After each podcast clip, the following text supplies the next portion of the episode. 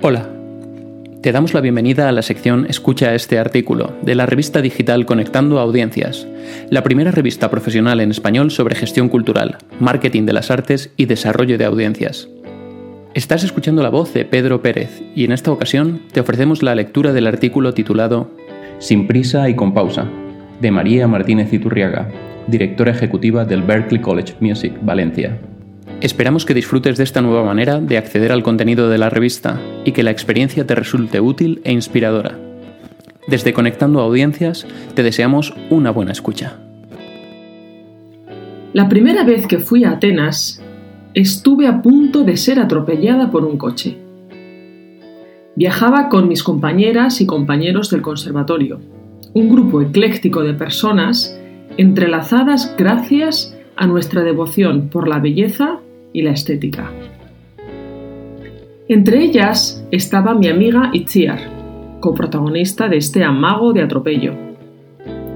Todo ocurrió una mañana. Llegábamos tarde a nuestra cita escolar e intentábamos atravesar una avenida cuasi autopista de la caótica pero majestuosa Atenas.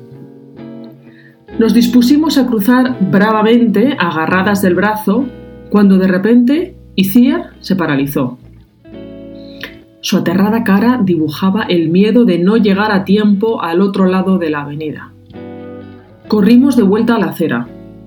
Dirigimos la mirada al frente y como si de un impulso externo se tratara, nos lanzamos por segunda vez a la jungla de asfalto.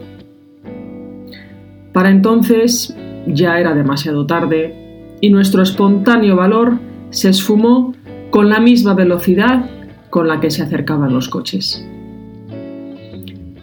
Tras una brevísima pero oportuna pausa, en medio de un limbo de autopista, Itziar decidió tirar de mi mochila hacia atrás y regresamos al bordillo.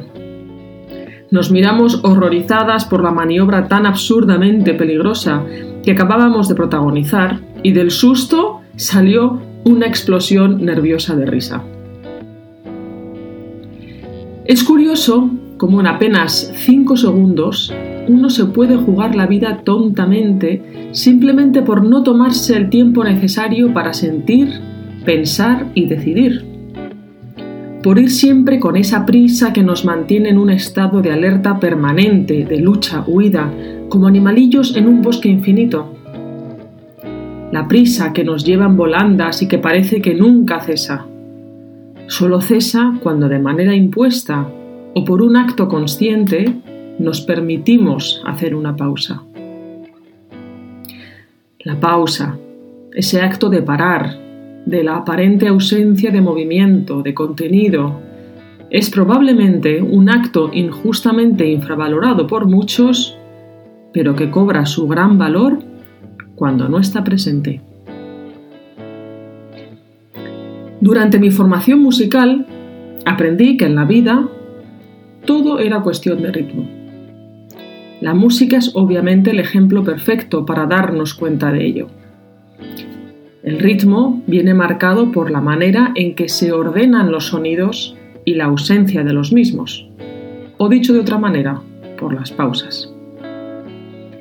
Un silencio, una respiración, un final, es una decisión consciente de parar durante un determinado espacio de tiempo en un determinado lugar.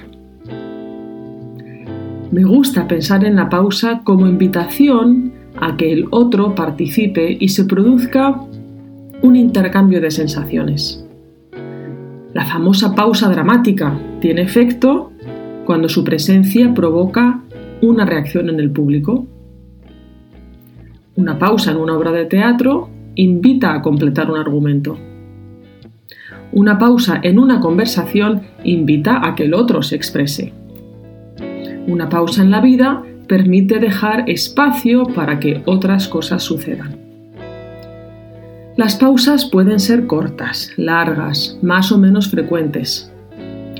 He ahí que el verdadero valor de la pausa radique en ser parte necesaria del ritmo vital.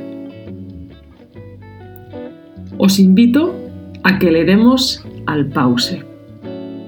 nos invitemos a intercambiar sensaciones, invitando que lo ausente se manifieste, que lo invisible se visibilice y a dejar que cada cosa ocupe su lugar en el espacio y tiempo. Perdamos el tiempo, pero no el ritmo. Las prisas nunca fueron buenas, y menos en Atenas. Esperamos que hayas disfrutado de este texto. No olvides que puedes acceder a este y otros contenidos de manera gratuita en Conectando Audiencias www.asimétrica.org.